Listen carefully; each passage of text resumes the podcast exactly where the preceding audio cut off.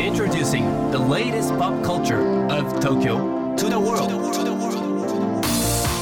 New edition, new edition, new edition, New edition, edition, edition. new,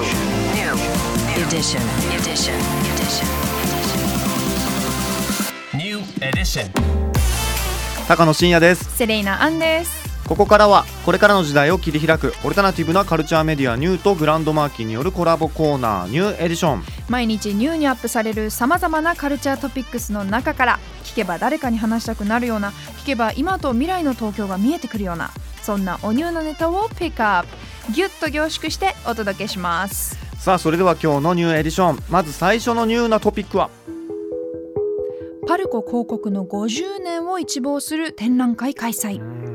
パルコを広告する19692023パルコ広告展が11月17日金曜日から12月4日月曜日まで。東京渋谷のパルコミュージアム東京で開催されます、パルコが開業した1969年からの半世紀を超える広告クリエイティブの歴史を現在の視点で再解釈し一望できる展覧会えー時代ごとにキーワードを設定しながら時間を遡っていく構成となっていて各時代の代表的なポスターそして CM 映像作品が展示されます。いやいいですよね。もうねパルコの80年代の広告とかはい。めっちゃかっこいいんですよ。うん。本当に。なんか言葉とかもね結構研ぎ澄まされてる感じがしたりとか、はいはい。こう写真でスーツの方がねこう泳いでたりみたいな、うん結構なんか尖ったしゃさえっと作品というか、ね。もうだから作品ね広告というよりは、うんうんうん。作品に近いようなね感じなんですよね。うんでこれキュレーター陣もすごい豪華なんですよね。そうなんですよ。あの展示作品はですね各エリアの2人のゲストキュレーターを招いて対談形式で選定されていうんるということで、えーご紹介しますと1970年代は上野千鶴子さんと原田ありささん、うん。そして1980年代は沢良木ノイさんと菅助正信さんそして1990年代は野宮真紀さんと千葉雅也さん。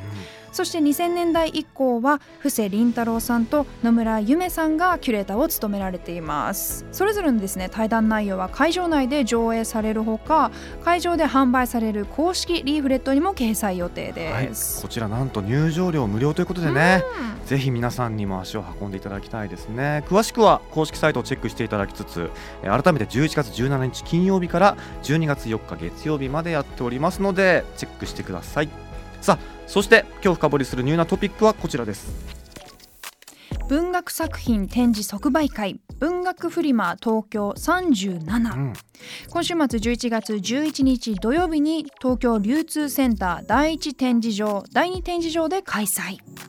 プロアマ問わず作家自身が作者自身が出展者となって自分が文学と信じるものを販売する文学作品の展示即売会、えー文学フリマ本日はですね全ブースをチェックしているというこちらの方に深掘りしていただきますグランドマーキーおっきの皆さん、高野さん、セレーナさん、もうすぐこんばんは。フリーで編集者をやってます、瀬下です。今日は11月11日に東京で開かれる文学フリマについて話したいと思います。で、文学フリマは2002年から開かれている即売会で、まあ、プロもアマも関係なく自分たちの作った本を持ち寄って販売すると、そういうイベントです。で、まあ、イベントの雰囲気としては、本がテーマの文化祭みたいなものを浮かべるといいかなという感じです。でまあ、文学って言っても、小説とか詩とかだけじゃなくて、まあ、エッセイ、評論、あとはサブカルっぽいこう見て楽しい雑誌とか、本当に色々です。まあ、すごく今盛り上がってて、全国各地でも開かれてますし、中でも東京の文学フリマは前回だと1万人を超える人が集まって大変な賑わいです。で、そんな文学フリマなんですけど、一番の魅力は本を身近な存在として感じられるということかなと思います。で、実際アートブックみたいな凝った見た目のものもあれば、こうちょっとコンビニで印刷してホチキスで止めたみたいなラフなものもあって、どれも違いが感じられて楽しいかなと思います。まあ、強いてこう準備みたいなことがあるとしたら、ちょっと検索して文学フリマのホームページにはですね、カタログが載ってるんで、まあそういうのを見てみたりですとか、あとは SNS で文フリーとか文学フリマとかって検索してみると、どんな本が出てるかとかっていうのはあの、作者の人が頑張って書いたりしてるので、まあそういうのを事前に調べると、あの、もっと楽しめるかなって思います。今そんな自分が今回の文学フリマで特に注目してるのは、ジャンルで言うとそうですね、短歌、えー、あとはエッセイ、評論、そのあたりですかね。この辺はですね、結構若い人が新しい雑誌を刊行したり、非常に盛り上がってる印象があるので、なんかどこ見ようかなっていう人がいたら、この辺ちょっとチェックしてもらえると面白いんじゃないかと思います。えー、もし興味があったらですね、覗いてみていただけるといいかなというふうに思います。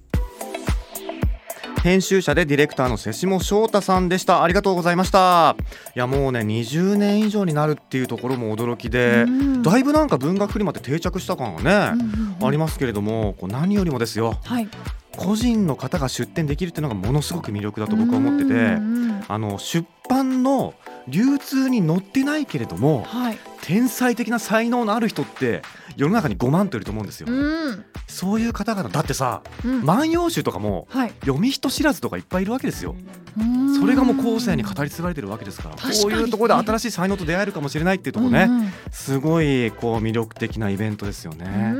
さあ改めてなんですけども文学作品展示即売会文学フリマ東京37うん。こちらがですねあさってですね、はい。えー今週末11月11日土曜日に東京流通センター第1展示場第2展示場で開催でございます。入場は無料です、うん。僕もね行く予定なのでお。もしちょっと見かけたら声かけてください。詳しくは公式サイトをチェックしてください。さあ今日ご紹介した情報はカルチャーメディアニューのポッドキャストでも聞くことができます。目でも耳でもあなたのライフスタイルに合わせてチェックしてください